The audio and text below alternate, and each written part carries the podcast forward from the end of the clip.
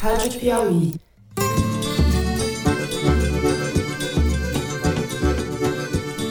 Olá, sejam muito bem-vindos ao Foro de Teresina, podcast de política da revista Piauí. A ameaça à realização de eleições é uma conduta antidemocrática. Há coisas erradas acontecendo no país.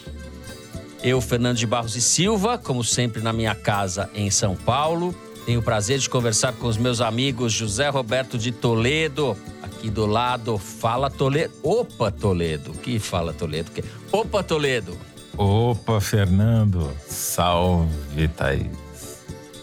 Estão muito longe de ser calote. Eles são um título, um título, uma exigibilidade contra o governo brasileiro. Devo, não nego, pagarei assim que puder. Thaís Bilenque, em Brasília. Salve, Thaís. Salve, salve, Brasil.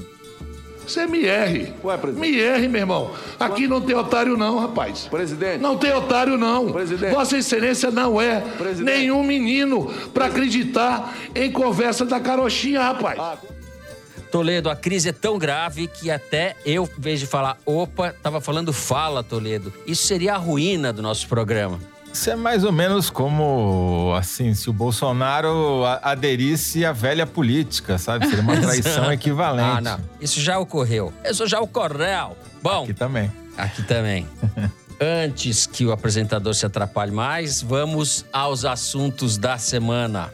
A gente abre o programa com as investidas de Jair Bolsonaro contra a democracia do país e a reação institucional que esses ataques provocaram por parte do presidente do Tribunal Superior Eleitoral, Luiz Roberto Barroso, e do ministro do Supremo Tribunal Federal, Alexandre de Moraes. Investigado e acuado pelos tribunais, Bolsonaro dobra a aposta no caminho do caos, a ponto de dizer em entrevista nessa quarta-feira que o antídoto para o inquérito das fake news, que ele, Bolsonaro, disse ser ilegal, não está dentro das quatro linhas da Constituição. A gente vai discutir qual é o cálculo político do presidente e quais são os riscos para o país. No segundo bloco, vamos falar de Bolsa Família e precatórios. Sim, isso mesmo. Paulo Guedes e Bolsonaro estão quebrando o cofrinho para conseguir cumprir a promessa do aumento no valor do programa social que vai ser rebatizado de Auxílio Brasil. Sem espaço no orçamento, o governo quer parcelar os precatórios de valor mais elevado que deveria pagar em 2022 por decisões da justiça que não são mais passíveis de recursos. É calote que chama? Toledo e a Thaís vão explicar como essa mágica está sendo urdida para reaproximar Bolsonaro da população mais pobre num contexto de grave crise social e desemprego lá em cima. Por fim, no terceiro bloco, a volta da CPI da Covid depois do recesso parlamentar.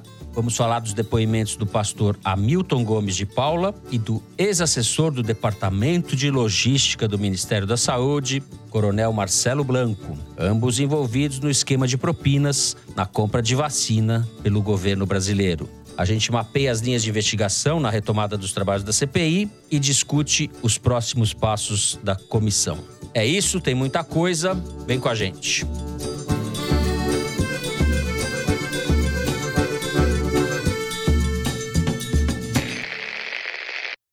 Muito bem. O ministro Alexandre de Moraes, do Supremo Tribunal Federal, decidiu nessa quarta-feira incluir o presidente Jair Bolsonaro como investigado no inquérito das fake news em tramitação na corte. A decisão ocorreu depois que o presidente do Tribunal Superior Eleitoral, Luiz Roberto Barroso, enviou uma notícia-crime ao Supremo contra Bolsonaro para que a conduta dele seja investigada em razão da realização da live sobre o voto impresso e contra as eleições, realizada na semana passada. Barroso havia feito, na sessão de abertura do semestre do TSE, um discurso em que reagiu à altura às ameaças de Bolsonaro sobre a não realização de eleições no ano que vem e as mentiras que também Bolsonaro vem dizendo sobre a ocorrência de fraudes no sistema de voto eletrônico. O presidente rebateu tudo isso em entrevista à Rádio Jovem Pan, onde ele literalmente está em casa, ameaçando reagir fora das quatro linhas da Constituição. Ou seja, fora da legalidade, do campo democrático, do Estado de Direito, tudo isso que ele diariamente luta para sufocar.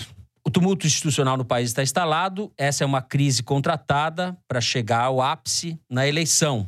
Mas, suponho eu, pergunto para Thaís, parece que essa crise pode vir antes. Seja porque o TSE agora tem instrumentos para fazer avançar a inelegibilidade de Bolsonaro, seja porque Bolsonaro parece querer a todo custo precipitar, além de um tumulto institucional, um tumulto social. Thais Bilenque, você que está em Brasília, que diz o seu termômetro? Fernando, eu conversei no TSE com uma pessoa envolvida nessas investigações e minha apuração é de que, de fato, se as regras forem mantidas, a chance de haver, de fato, uma complicação para o Bolsonaro em 2022 existe. A gente está falando aqui de dois procedimentos paralelos, né, que contribuem um com o outro, do Supremo e o do TSE. Bom, o TSE abriu um inquérito de ofício, ou seja, da mesma forma como o Alexandre de Moraes abriu o inquérito das fake news no Supremo sem a provocação da PGR, da Procuradoria-Geral da República, o TSE fez a mesma coisa. A pedido do Corregedor-Geral do Tribunal, Luiz Felipe Salomão, abriu uma investigação para apurar os ataques do Bolsonaro ao sistema eleitoral de forma geral e atitudes dele que ensejam ataques da militância a não só o sistema eleitoral em si, mas as pessoas que o representam, incluindo aí o presidente do TSE, ministro Luiz Roberto Barroso, mas não só ele. Bom, no TSE tem uma investigação já em curso, com coleta de provas, que consistem não só em depoimentos das pessoas envolvidas, do Bolsonaro e das outras autoridades envolvidas nesse tipo de ataque ao sistema, mas também eventuais medidas cautelares, tipo busca e apreensão, e outras também que sejam necessárias. Minha fonte no TSE disse, inclusive, que qualquer tipo de iniciativa que uma investigação tem pode ser usada.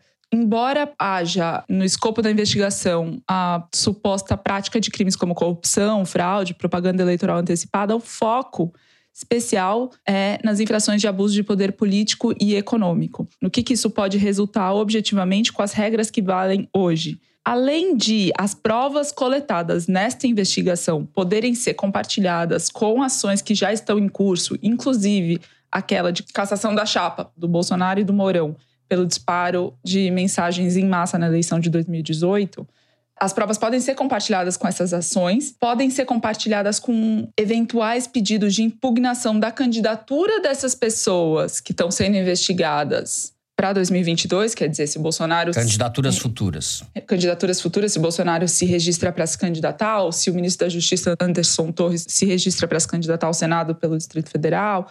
Enfim, e impedir a candidatura, quanto podem subsidiar ações que contestem a candidatura depois dela ter sido eleita. Então são questões técnicas, mas que dizem respeito muito aos passos que essa eleição vai ter. De maneira leiga, ou para usar um vocabulário bélico, uma série de minas terrestres no meio do caminho de Bolsonaro, Exato. que em tese estão postas lá para não explodirem. As provas coletadas na investigação do TSE também podem ser remetidas para o inquérito das fake news no Supremo Tribunal Federal. No uhum. Supremo, esse inquérito tem um escopo muito maior, né? Não se restringe ao âmbito eleitoral, mas tem uma tramitação também muito mais complicada, inclusive porque se, de fato, a PGR oferecer uma denúncia contra o Bolsonaro, eventualmente, a Câmara dos Deputados tem que aprovar por dois terços a abertura desse processo e depois o Supremo tem que julgar, quer dizer, um período de tempo, né? Uma perspectiva de tempo maior, mais demorada, mais complicada. Então, a questão do TSE nesse momento, dessas minas que estão colocadas no terreno do Bolsonaro, elas estão mais perto do que as do Supremo.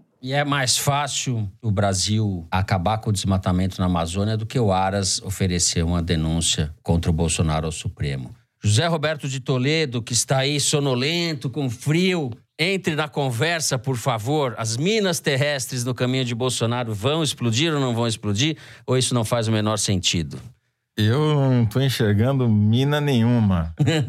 Até porque devem estar enterradas essas minas, né? Estão enterradas. Então é natural que eu não as veja. Porém, o que eu posso te dizer, Fernando, é que o Bolsonaro tá feliz com essa história como se ele tivesse ganho o ouro no surf, a prata no skate e o bronze nos 400 metros com barreira, porque ele conseguiu sair do buraco em que o escândalo das vacinas tinha colocado ele e conseguiu sair com brilhantismo, eu diria, porque a corda que ele usou para sair do buraco foi o voto impresso, que ele chama de voto auditável. Também uma medida muito inteligente, estratégica, eu diria até. Porque quem é contra auditar o voto, né? Ninguém é contra auditar o voto. Essa novilíngua bolsonaresca, ela é muito bem pensada. Não sei se é por ele ou se por alguém que pensa, mas o fato é que funcionou. Só para você ter uma ideia, levantamento aqui da Arquimedes encomendado para o Foro de Teresina,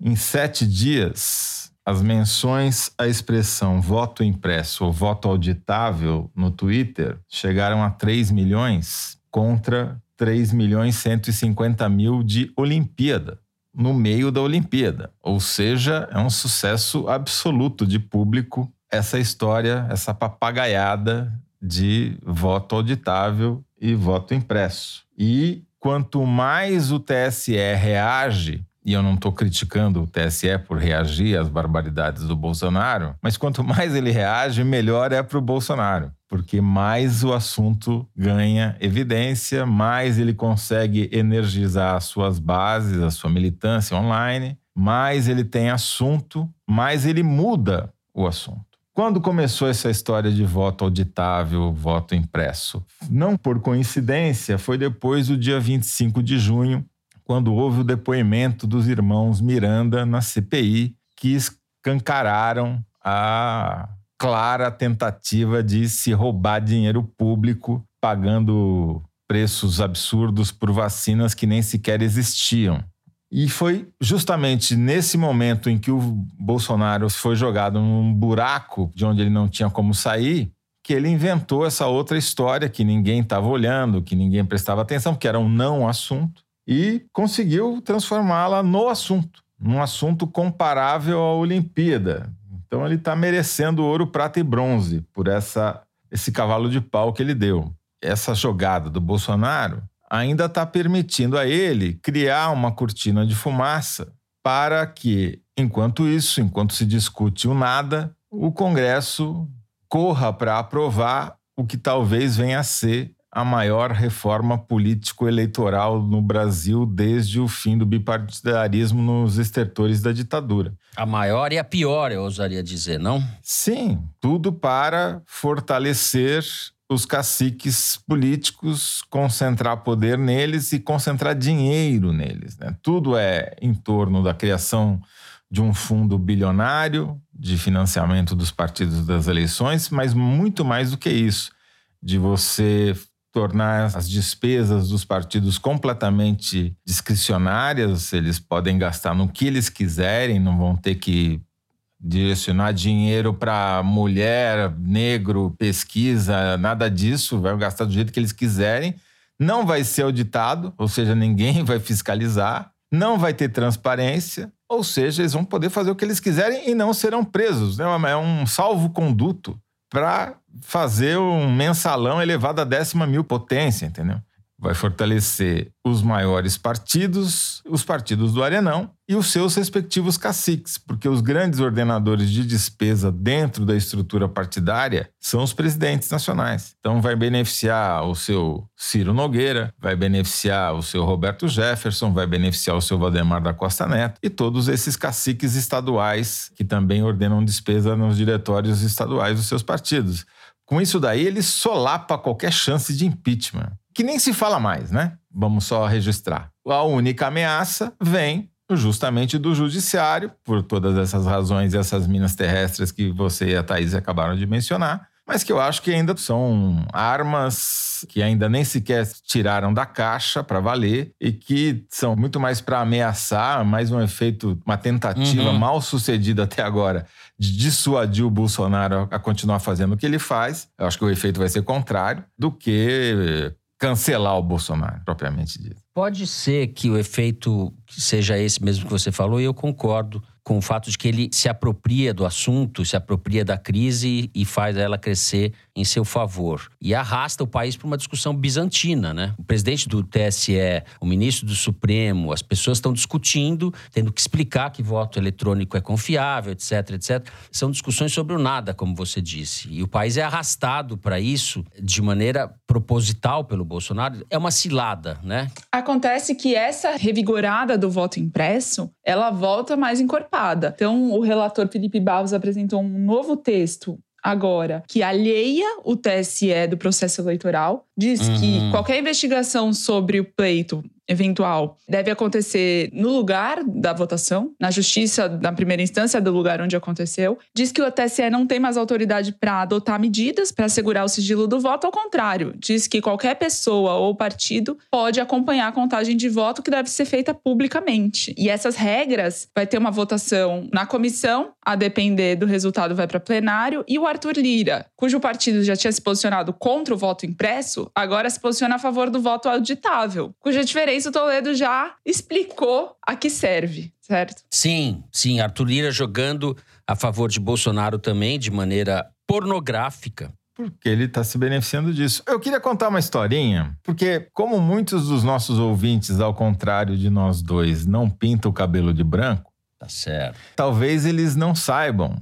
porque não viveram o que é uma votação em papel. Isso que a Thaís acabou de descrever, que o eminente relator bolsonarista está propondo, é mais ou menos como transformar o excelente sistema eleitoral brasileiro no pior sistema eleitoral do mundo, que é o americano, onde cada estado, cada condado decide a zona que vai fazer na votação, inclusive o jeito que vai se votar, né? O voto impresso é mais ou menos o seguinte: basta você roubar uma cédula para você roubar uma urna inteira. E essa história, ela é muito legal porque ela já aconteceu no Brasil. Eu estava revendo agora uma série na HBO chamada Gomorra, que é sobre a história da camorra italiana, se passa em Nápoles. E eles fazem igualzinho o que se faz no Brasil para roubar urna de papel. É simples você, de alguma maneira, coage um mesário daquela sessão a te dar uma cédula em branco assinada. Só precisa de uma cédula. Por quê? Você pega essa cédula, preenche com o nome do seu candidato, ou marca lá o número do seu candidato, e dá para um eleitor na fila. Ele vai, deposita aquela cédula, pega uma cédula em branco, certo? E devolve essa cédula em branco para o cara que pagou pelo voto dele. E assim você compromete a urna inteira. É muito mais fácil você fraudar a urna em papel, o voto em papel, do que com essas mirabolâncias ridículas que o Bolsonaro fica falando em live. Né? Sim, Sobre como é que chamavam os, os, personagens da série da Camorra? 01, 02, 03. Hã? Eles 03. falam em dialeto napolitano, é, é mais tá difícil, mas eu desconfio que seja algo por aí tanto o Supremo quanto o TSE têm entre os seus investigados o Anderson Torres, ministro da Justiça, delegado da Polícia Federal e, na condição de ministro, chefe da Polícia Federal. Ambos os tribunais vão ouvir o Torres nas suas investigações. Quem conduz as investigações é uma delegada da Polícia Federal. Embora os inquéritos tenham sido instaurados nos tribunais, a Polícia Federal faz as diligências. Então, inclusive, uma delegada da Polícia Federal vai ter que colher o depoimento de um delegado da Polícia Federal que venha a ser chefe dela, ministro da Justiça. E para piorar, os três inquéritos que investigam o Bolsonaro no Supremo Tribunal Federal são esse das fake news, o da prevaricação no caso da Covaxin, a vacina indiana, e, por fim, a suposta interferência ilegal na Polícia Federal para proteger os filhos e os aliados. Ou seja, a Polícia Federal está envolvida dos dois lados dessa história, tanto sim, na parte da investigação sim. quanto sendo investigada. Eu acho que isso é um teste muito importante pelo qual nós vamos passar.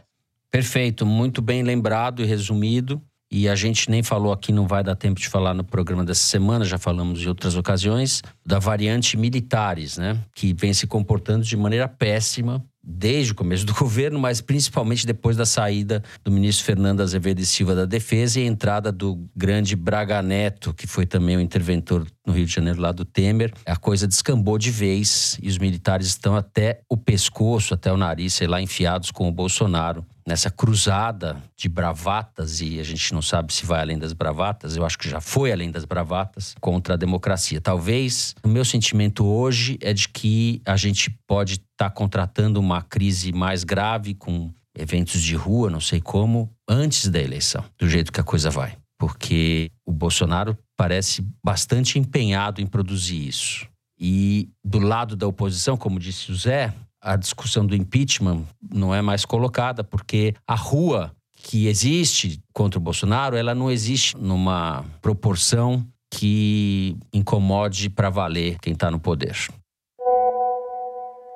Muito bem, um adendo. Depois que a gente gravou o programa, na tarde de ontem, a crise escalou mais um degrau. O presidente do STF, ministro Luiz Fux, anunciou diante de seus colegas de tribunal que estava cancelado o encontro que haveria entre os chefes de poderes da República. Esse encontro que o próprio Fux havia marcado não aconteceu antes por causa dos problemas digestivos e intestinais de Bolsonaro. Agora, à luz do agravamento da tensão institucional, Fux lembrou em sua fala que havia alertado, e ele usa esse verbo, que sugere que o interlocutor seja uma criança ou alguém inimputável, havia alertado Bolsonaro sobre o necessário e inegociável respeito entre os poderes para a harmonia institucional do país. Fux disse também que o STF segue de forma coesa, e isso é importante, ao lado da população brasileira em defesa do Estado democrático de direito. Esse Fux destemido, porque ele costuma ser lacônico, abstrato e contemporizador, foi instado pelos colegas a se posicionar sim porque Bolsonaro voltou à carga ontem à tarde numa nova entrevista ameaçando explicitamente Alexandre de Moraes. A hora dele vai chegar, disse Bolsonaro com aquele sotaque de miliciano. Não haverá mais o tal convescoste institucional entre os chefes de poderes, ainda bem, porque nas atuais circunstâncias seria como tomar chá das cinco na praça de uma cidade sob bombardeio. Nós demos mais uma volta no parafuso de uma crise que ainda vai custar muito para o país. A ver quem serão os bombeiros dessa vez. Dito isso, a gente encerra o primeiro bloco do programa. No segundo, vamos falar de programas sociais, precatórios, calotes, etc. A gente já volta.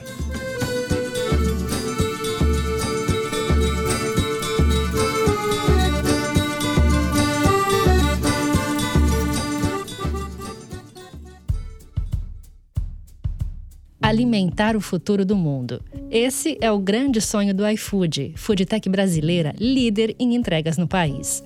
Muito além da comida e de soluções tecnológicas, o iFood é feito por pessoas, entre clientes, parceiros e colaboradores. E é por isso que trabalhamos ativamente na construção de um mundo melhor e mais justo. Gustavo Vitti, vice-presidente de Pessoas e Soluções Sustentáveis do iFood apesar de revolucionar o universo da alimentação, é um objetivo central nosso, a gente acredita que a gente vai muito além disso, né? A gente fala sobre esse sonho de promover uma mudança profunda, impactando positivamente a sociedade e o meio ambiente. O iFood assumiu publicamente compromissos nas áreas de educação, meio ambiente e inclusão.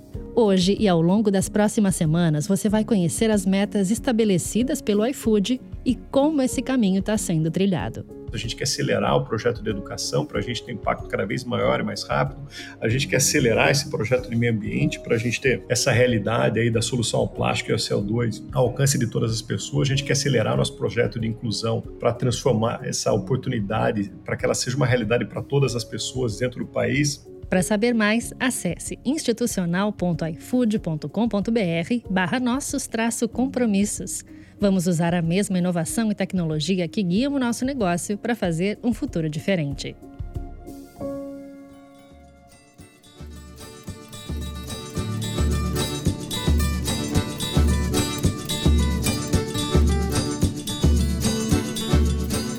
Muito bem, vamos falar de programas sociais e falta de dinheiro no Brasil.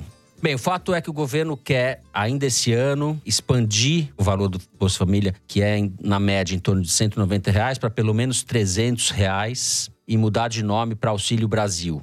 Porém, não há dinheiro para isso, José Roberto de Toledo. A estratégia ou o caminho que o governo está vislumbrando seria dar um calote nos precatórios. Você vai explicar para o nosso ouvinte o que é isso, para abrir espaço e distribuir esse dinheiro entre as pessoas que mais precisam. O problema é que dar calote em precatório tem implicações graves, além da questão do teto de gastos, que também não está bem equacionada. O que, que vamos ter por aí? Mais uma gambiarra brasileira? Então, Fernando, Aquela vitória de ouro, prata e bronze que eu mencionei no primeiro bloco, ela se refere ao mundo virtual, né? Às discussões nas redes sociais, que é onde o governo Bolsonaro opera principalmente. Porém, no mundo real, no mundo onde as pessoas vivem, trabalham ou não, sofrem, nesse Bolsonaro continua perdendo de lavada. Semana sim, semana também, sai pesquisas, essa semana saíram duas, mostrando que a situação dele, na opinião pública, é muito desfavorável. Né? Ele não consegue ultrapassar aquele piso que já virou teto de um quarto do eleitorado que o apoia. Está restrito a esses 25%. Pior do que isso, como mostra, por exemplo, a pesquisa do Data Poder 360, ele tem 60, 61% de rejeição, o que o torna virtualmente inelegível para um segundo mandato. Se tem 61% de pessoas que, que não votariam nele de jeito nenhum, você precisa mudar a opinião de uma significativa parte dessas pessoas para que ele se torne elegível. Né?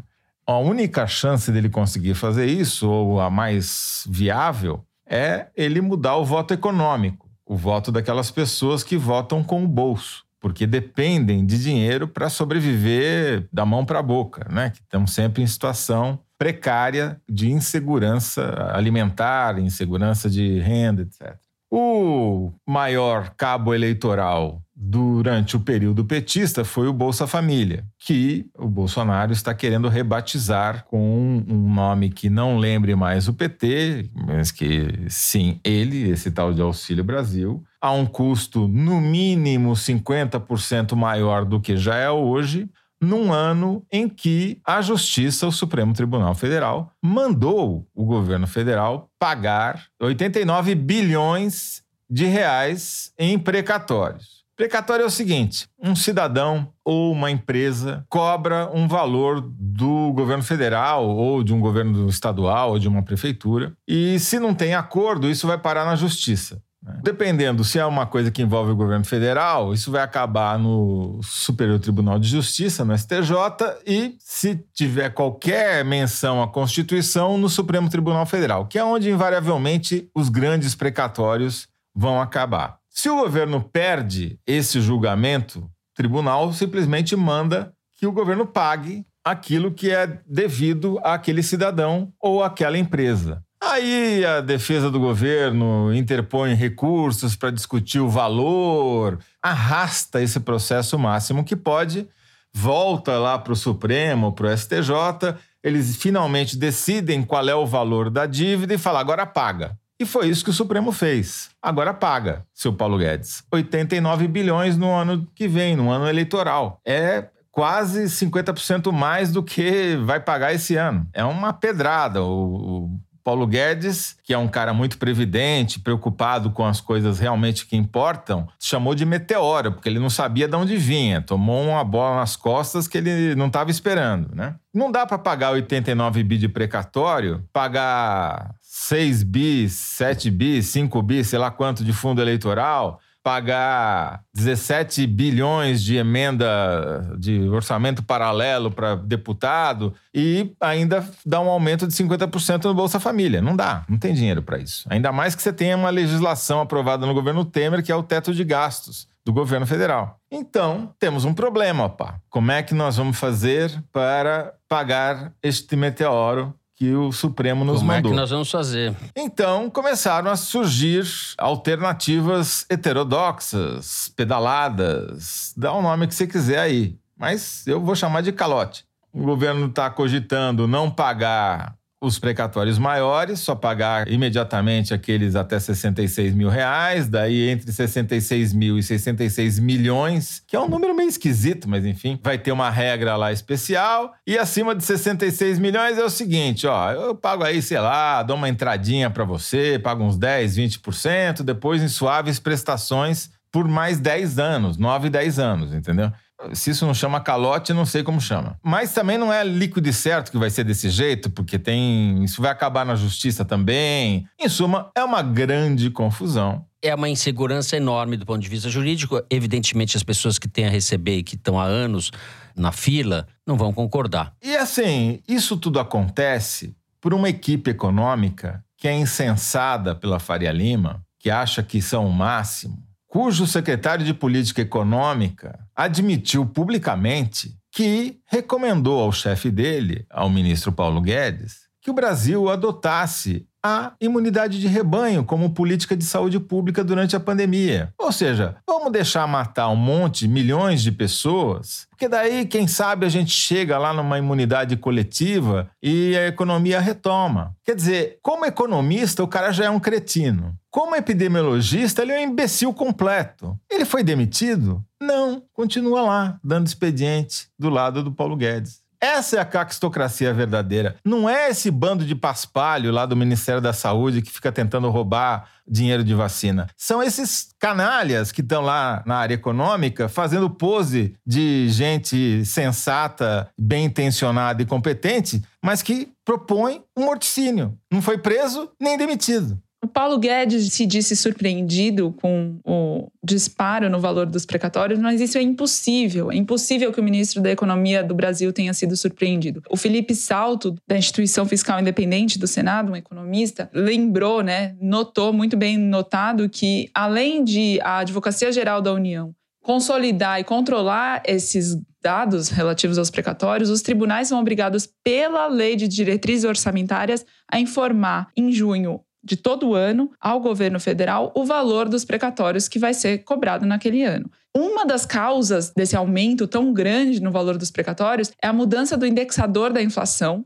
que foi decidida pelo Supremo Tribunal Federal em março de 2020. Portanto, a nova fórmula de cálculo para fazer com que esse valor aumentasse tanto aconteceu há um ano e meio atrás. A desculpa do Paulo Guedes de dizer que foi surpreendido, que é um meteoro, como se tivesse aparecido agora no céu, não procede. Uma coisa que o Paulo Guedes fez foi condicionar a tramitação e aprovação de uma proposta de emenda à Constituição para parcelar o pagamento dos precatórios à medida provisória que amplia e muda e reformula o Bolsa Família. Isso é uma pressão e não foi à toa, não, não é um lapso o Arthur Lira ter postado nas redes sociais na segunda-feira, no dia em que ele se reuniu com o Paulo Guedes e outros ministros, incluindo o próprio Ciro Nogueira, que ainda nem tinha tomado posse, para discutir a questão dos precatórios. Ele postou nas redes sociais fotos da reunião de todos os presentes. Uma delas ele estava, inclusive, apertando a mão do Paulo Guedes e não colocou na legenda que o Paulo Guedes estava naquele encontro. Não é à toa que isso aconteceu. Com relação ao Bolsa Família, o Bolsonaro vem dizendo há meses que vai aumentar, que vai reformular, enfim, que vai fazer o Bolsa Família diferente. Né? Vai tirar a marca do governo Lula desse programa. Na quarta-feira, ao dar posse para o Ciro Nogueira na Casa Civil, ele anunciou que vai aumentar o valor, né? E que vai deixar os outros 50% para o Paulo Guedes anunciar, quer dizer, ele aumentou 50%, os outros 50% Paulo Guedes resolve seu pepino aí com os precatórios, com o teto de gastos, com essas coisas que você defende. O importante é que eu consiga dar um aumento suficiente para alavancar minha popularidade. Nesse ato, nessa solenidade, ele inclusive esqueceu o nome do programa. Ele falou um novo programa Brasil. Aí alguém soprou Auxílio Brasil. Daí ele repetiu, sorrindo porque esse programa, essa reformulação do Bolsa Família já chamou Renda Cidadã, Renda Brasil, já teve três ou quatro valores diferentes. Mas o fato é o seguinte: o PT já está ensaiando sua reação a isso, né? A apropriação do Bolsa Família pelo Bolsonaro, dizendo que, na verdade, o governo quer acabar com um programa consolidado, mundialmente reconhecido. Estou usando palavras do Jacques Wagner. Está pondo isso muito na conta do Paulo Guedes, o José Guimarães, que é deputado do PT pelo Ceará. Eu ouvi dois petistas nordestinos, porque é um programa que tem muita implicação nessa região dizendo que o Guedes é um fiscalista ultraliberal que quer dar uma pedalada da gastança. Eu já vejo esse tipo de mensagem na campanha circulando do ano que vem.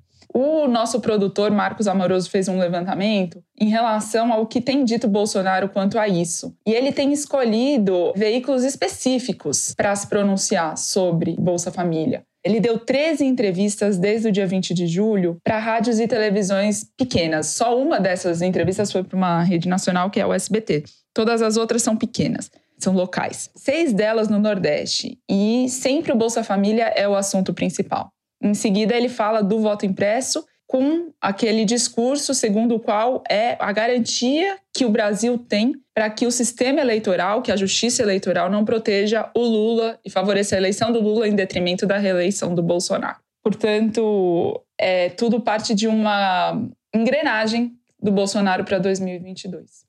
Muito bem, isso tudo que vocês falaram aponta para o fato de que Bolsonaro pode estar vivendo agora, do ponto de vista da sua competitividade, um momento mais crítico. Por causa de pandemia, crise econômica, etc. Se o Bolsa Família, ou Auxílio Emergencial, ou Auxílio Brasil vingar, ele tem boa chance de se recuperar para o ano que vem porque a economia também vai despiorar, pelo menos. Estou sendo muito otimista? Não sei. Otimista não, não contrário. É, esse né? cenário. Bom, depende do ponto de vista, né? É. Mas, não, não é descartado esse cenário que você acabou de descrever. Agora, eu vou dar um passo antes. Para mim, todo esse esforço dele de ficar dando entrevista para falar de Bolsa Família para o eleitorado do Nordeste, de caçar dinheiro, de dar calote em precatório, tudo isso para viabilizar o tal do Auxílio Brasil, para mim só tem um significado político. Bolsonaro é candidato à reeleição com voto impresso ou com voto eletrônico, certo? Sim, é, candidato a, ou seja, concordo completamente. E né? candidato à eleição e candidato a melar a eleição. Mas a questão que eu coloco é a seguinte: agora, vamos supor que não dê para furar o teto de gastos, que tenha que pagar todos os 90 bi de precatório e que não sobre dinheiro para ele rebatizar o Bolsa Família e aumentar para 300 reais a média do valor pago. Ele ainda será candidato? Ele será. Eu acho improvável isso que você falou. Ele vai conseguir arrumar esse dinheiro. Não, mas eu tô na outra hipótese. Eu acho que ele tá jogando justamente com essas duas possibilidades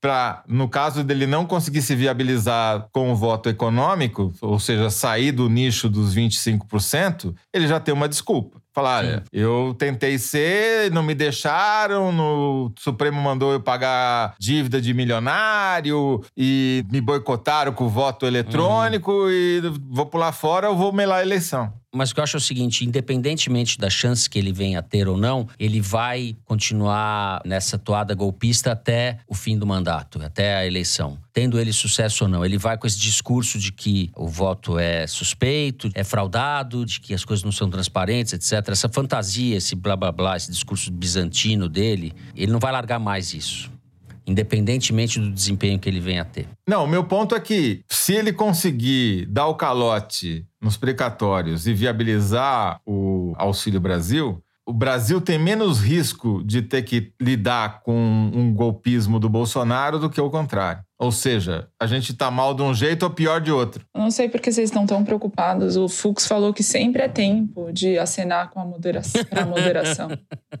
Desculpa, a gente é muito catastrofista, Thaís. Você tem toda a razão o ministro Fuca. O Fux é uma vergonha, né? Um, é um negócio escandaloso. Pior assim, que a assim, gente é um... não pode nem falar isso, Fernando, porque o, o inimigo dos nossos inimigos é, é, nosso amigo. Tem uma coisa assim, não tem? Não, eu posso falar. O Fux, o Fux é aquela coisa, aquele contemporizador, aquele sujeito que faz média, é uma espécie de versão judiciária do nosso presidente do Senado, Rodrigo Pacheco. É um blá blá blá rolando leros. Se dependesse do Rodrigo Pacheco, aliás, a CPI não existiria. Como se dependesse do Fux também, o teor da reação aos absurdos que o Bolsonaro vem cometendo seria muito mais brando, né? Enfim, então, desta forma, fechando bem, como diz a Thaís, encerra o segundo bloco do programa e agora é a vez do número da semana, que é inspirado na seção Igualdades do site da Piauí. O site publica toda semana. Pode falar, Mari. Qual é o número? É, ainda falando de calote, Fernando. O número da semana é 529 mil. No ano passado, o governo federal pagou pensão para 529 mil parentes de servidores públicos que morreram, tanto civis quanto militares. Desse universo, um pequeno grupo tem uma particularidade. Embora recebam todo mês dinheiro do governo, eles têm dívidas a pagar com a União. Há 17,4 mil pessoas nessa situação, 3% do total de pensionistas do governo federal. Juntos, eles devem 2,2 bilhões aos cofres públicos, segundo dados de março da Procuradoria-Geral da Fazenda Nacional. A dívida mais comum é com o leão, com o imposto de renda da pessoa física, e a maioria dos devedores são, veja só, parentes de militares. Assunto preferido do Toledo. Ou seja, eles ganham pensão duas vezes, é isso? Não, é inacreditável. O cara ganha uma fortuna de pensão, que é muito mais do que a aposentadoria dos seres humanos normais. E ganha uhum. outra e ainda deve.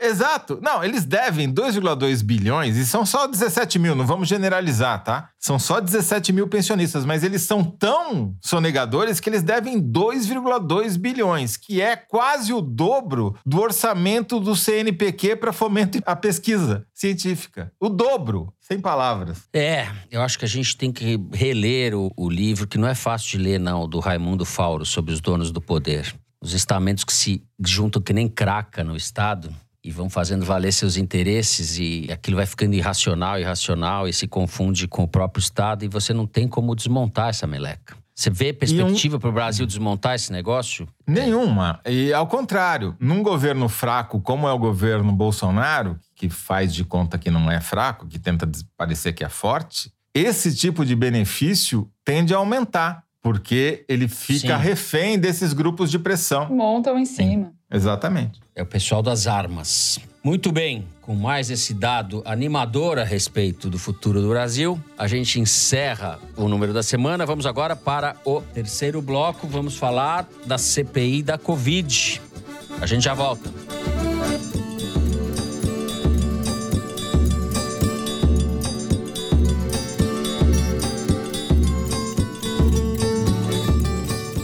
Muito bem, CPI da Covid voltou do recesso parlamentar, com dois depoimentos essa semana, dois sujeitos acometidos de amnésia. Não se lembravam de nada. O primeiro deles foi o reverendo Hamilton Gomes de Paula, que admitiu ter intermediado o encontro entre representantes do Ministério da Saúde e da empresa Davat, que iria supostamente comprar vacinas para salvar o povo brasileiro. Mas por mais de 20 vezes ele disse que não se lembrava das reuniões. Argumentou que estava fazendo isso por interesse humanitário, vejam vocês.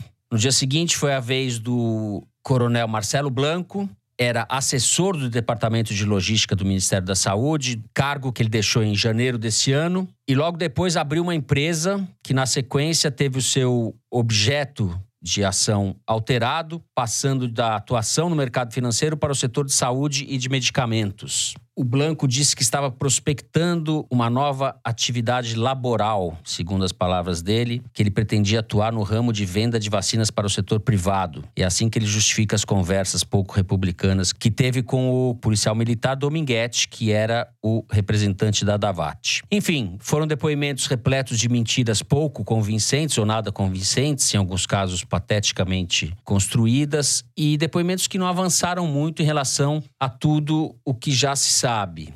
Toledo, tô certo nessa avaliação de que o retorno da CPI não foi em muito grande estilo, não? Olha, Fernando, se esses dois personagens estivessem numa mesa de bar em Bueno de Andrada, que é um distrito da Grande Matão, onde se vende coxinhas douradas, discutindo a venda de seringas hipodérmicas para a farmácia da esquina, ninguém levaria os dois a sério. Não tenho adjetivos para qualificar os dois. É, Impostores, mas, vigaristas. É, é, mas assim, mas nem como um 71 eles servem, porque não sei quem pode acreditar nesses dois. Esse reverendo, autodenominado, ele tem papel timbrado dessa empresa dele, que tem nome para fazer de conta que é uma coisa oficial. Secretaria Nacional de Assuntos Religiosos, que depois mudou para Secretaria Nacional de Assuntos Humanitários. Ele vai mudando o nome. Não, e daí o papel timbrado dessa coisa tem 6 mil logotipos de órgãos públicos, da ONU, do Escambau A4. É uma coisa assim que nem uma criança do pré-primário vê esse papel e acredita que esse cara não é um, uma pessoa pilantra. com problemas. É um pilantra. Entendeu? Problemas estamos nós todos. Isso mostra duas coisas. Primeiro, o grau de destruição da máquina pública do Ministério da Saúde no meio de uma pandemia que o governo Bolsonaro conseguiu perpetrar. Porque para esses caras serem recebidos e levados a sério e negociarem um contrato da coisa mais importante que tinha para negociar no Brasil,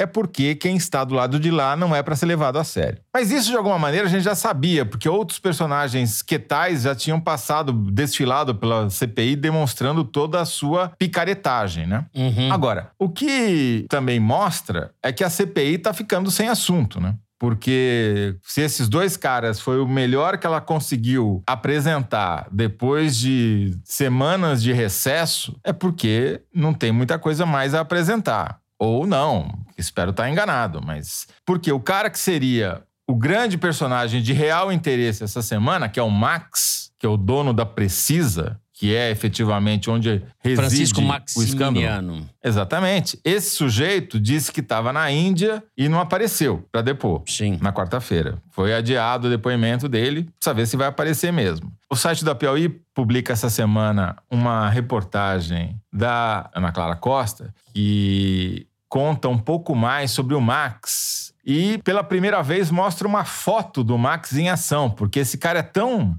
dos bastidores, tão do oculto, que nem foto dele tinha, mas ela descolou uma foto dele quando ele vai numa cerimônia para ganhar uma concessão ou uma representação de uma empresa de telefonia. E aí você vê que as implicações desse Max vão muito fundo, porque essa empresa sobre a qual essa reportagem da Ana Clara Costa trata, a X, ó, veja só o nome, X, ela recebeu uma mãozinha de quem? De Flávio Bolsonaro, Uhum. que levou esse Max e a X para ganhar um empréstimo lá do BNDES.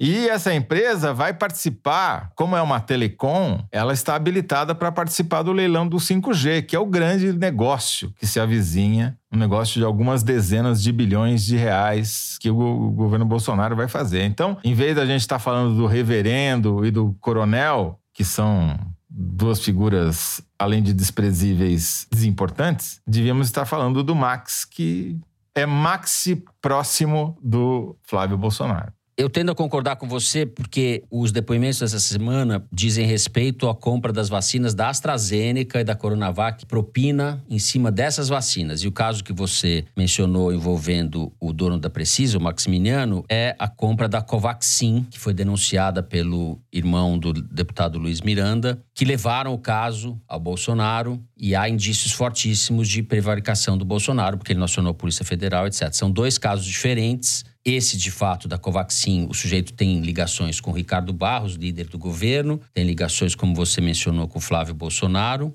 e parece que aí ainda há coisas a se descobrir. Thaís.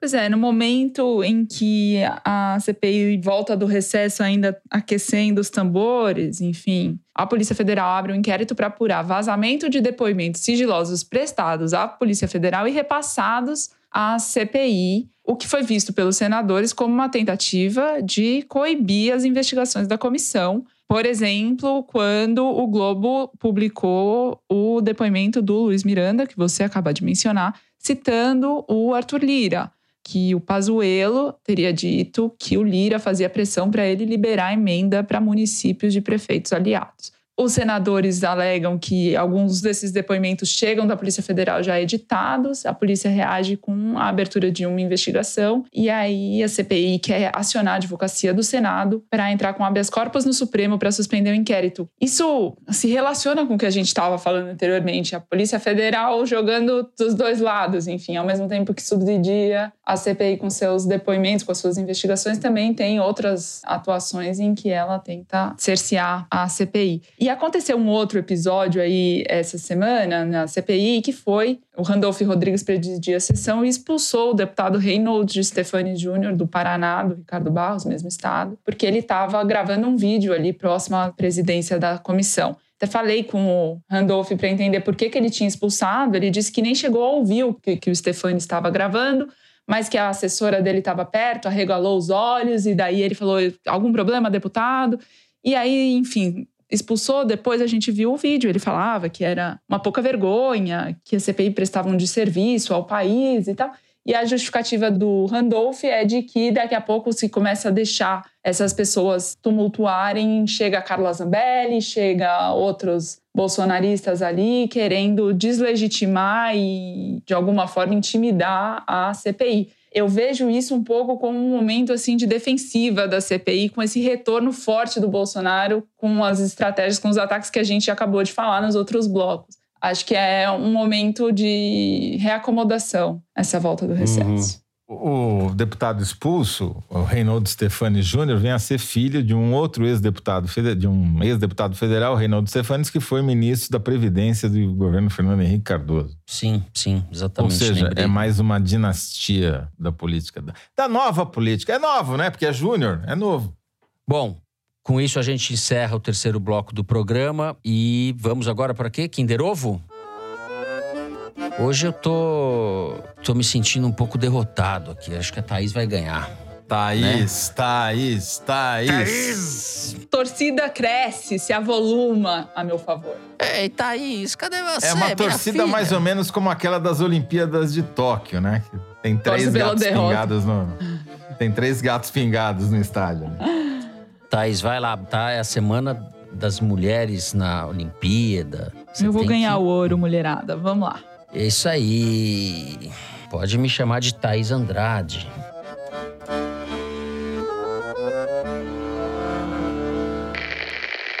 com toda essa é, mesquinhez e essa mediocracia no o Brasil vive agora essa bipolarização as pessoas só conseguem funcionar Lobão. na base de esse é o Lobão. meu ídolo esse é meu um, mito né? É, e todos acham que tem um salvador da pátria então Lobão. isso daí não interessando se seja fulano beltrano ou, ou cicrano o interesse é que o caldo é, psíquico do brasileiro depende de um pai de um coronel O setorista de rock e derivações é o Fernando desse programa. Lobão falou tanta merda nos últimos anos. E a gente até gostava de umas músicas dele, né? É o Lobal. Como eu digo, o Paulo Maluf diria Lobal. É o Lobal.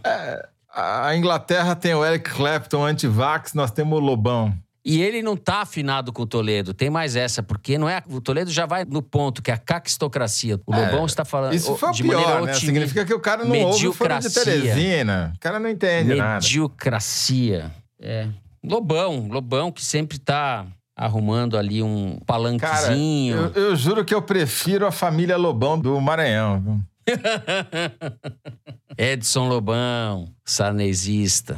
É isso, Lobão. É isso? Vamos pra frente? Tá animada? Sabe alguma Nossa. música do Lobão? Lágrimas no escuro, lágrimas no escuro. Me pediram pra cantar, entendeu? Você me deu a deixa certa.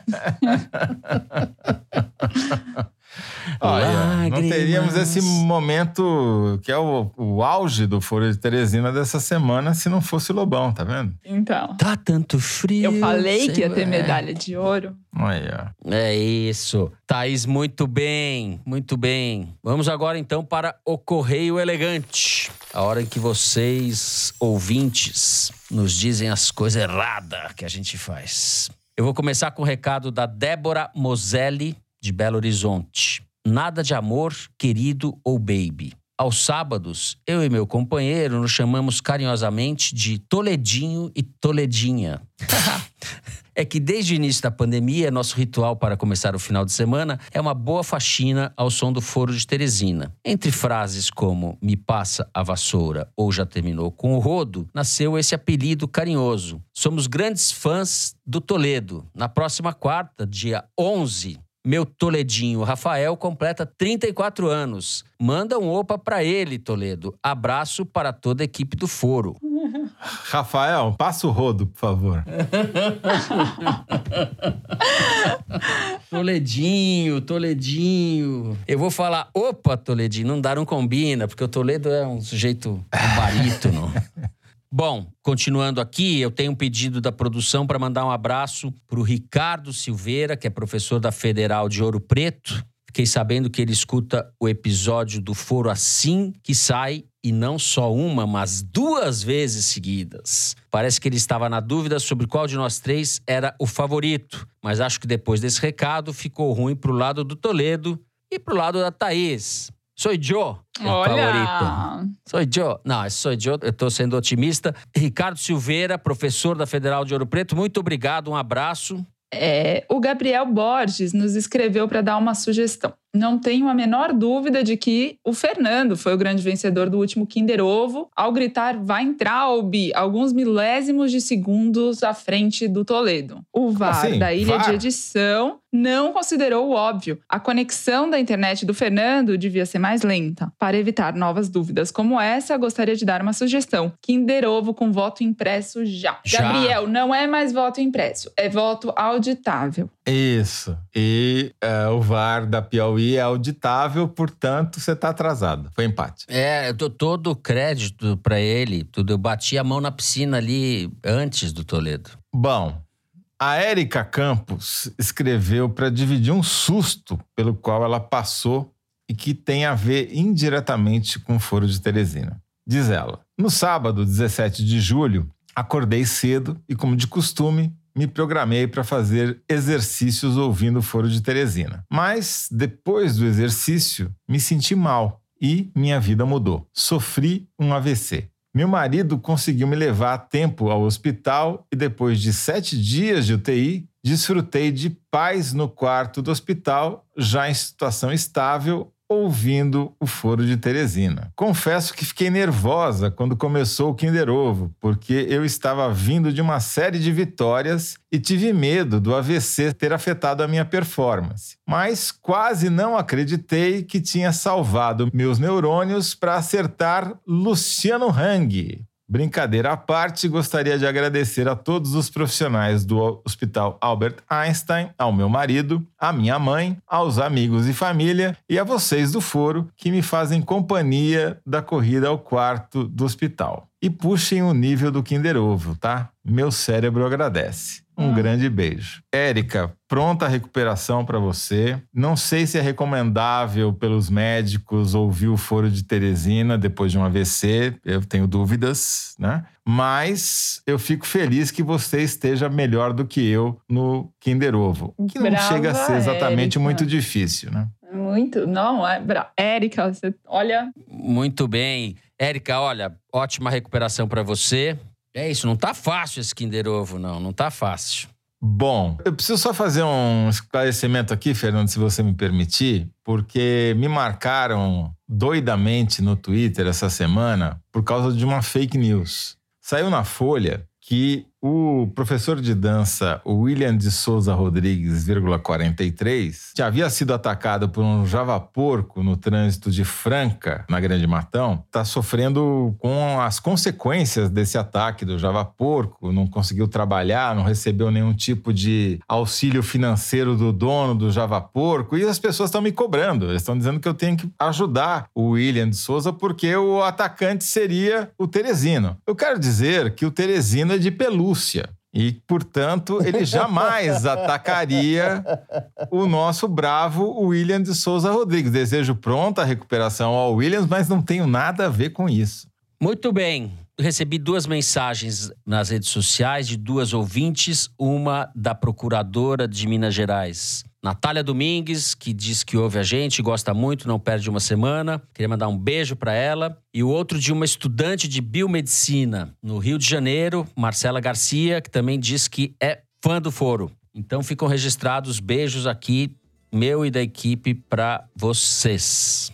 Bom, é isso. Assim a gente encerra o programa de hoje. Se você gostou, não deixe de seguir a gente no Spotify ou na Amazon Music, favoritar no Deezer, assinar no Apple Podcast e se inscrever no Google Podcast, no Cashbox ou no YouTube. Assim você fica sabendo das novidades, dos episódios especiais e das edições extras. O Foro de Teresina é uma produção da Rádio Novelo para a revista Piauí, com a coordenação geral da Paula Scarpim. A direção é da Mari Faria, a produção é do Marcos Amoroso. O apoio de produção é da Cláudia Holanda, a edição é da Evelyn Argenta e do Thiago Picado.